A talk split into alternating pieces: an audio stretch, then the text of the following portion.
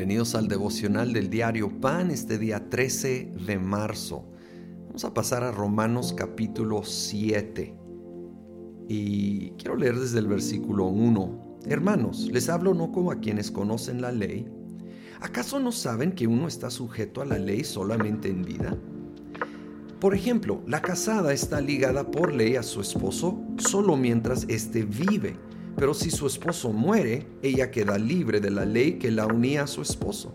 Por eso, si se casa con otro hombre mientras su esposo vive, se le considera adúltera. Pero si muere su esposo, ella queda libre de esa ley y no es adúltera aunque se case con otro hombre. Asimismo, hermanos míos, ustedes murieron a la ley mediante el cuerpo crucificado de Cristo, a fin de pertenecer al que fue levantado de entre los muertos. De este modo, daremos fruto para Dios. Muy interesante analogía aquí del apóstol Pablo.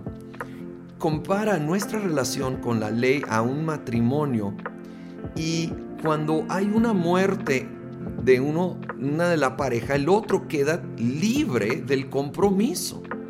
Y dice que eso es lo que ha sucedido con nosotros y la ley. Nosotros hemos muerto a nuestra antigua naturaleza ligada a tener que seguir la ley. Y ahora somos libres. Ahora pertenecemos ya no a la ley, sino a Cristo Jesús. De hecho, quisiera leer el versículo 6. Dice, pero ahora, al morir a lo que nos tenía subyugados, hemos quedado libres de la ley a fin de servir a Dios con el nuevo poder que Él nos da, que Él que nos da el Espíritu y no por medio del antiguo mandamiento escrito. Ahora estamos simbólicamente casados con Cristo. Y ahora nuestro compromiso no es con normas escritas, es con una relación con Cristo Jesús.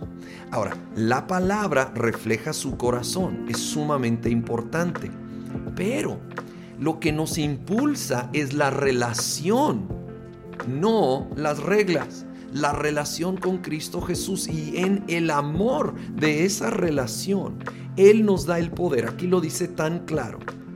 Ahora podemos servir a Dios con el nuevo poder que nos da el Espíritu y no por medio del antiguo mandamiento escrito.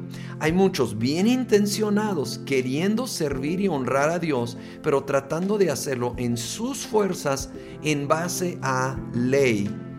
Y la verdad, con muy poco fruto y mucha frustración.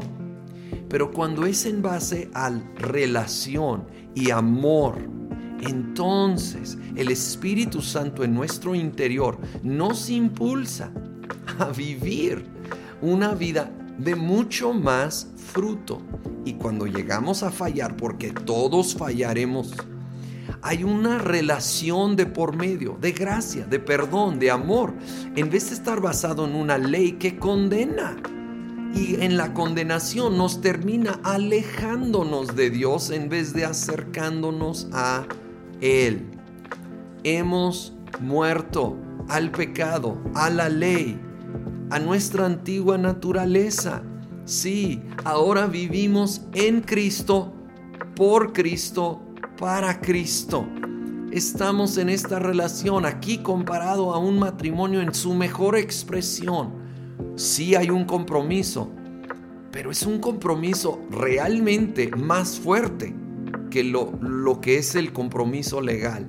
El compromiso de amor es aún mayor que nos une en un buen matrimonio a nuestro cónyuge, en la vida cristiana a Cristo Jesús. Y de nuevo, esto no nos impulsa al pecado, todo lo contrario, por amor nos impulsa a honrarlo. Señor, te amamos sobre todas las cosas. Te amamos y estamos profundamente agradecidos por tu amor a nosotros. Señor, y si tenemos un pacto, un compromiso contigo, aún más fuerte que, el mismo pacto matrimonial. Señor, estamos comprometidos contigo para siempre, pero no en base a una ley, sino en base a esta relación de amor, de gracia, de perdón, de misericordia que tú nos extiendes y que nos impulsa hoy a buscar honrarte, a servirte, a agradarte, a conocerte más y más en el nombre de Cristo Jesús.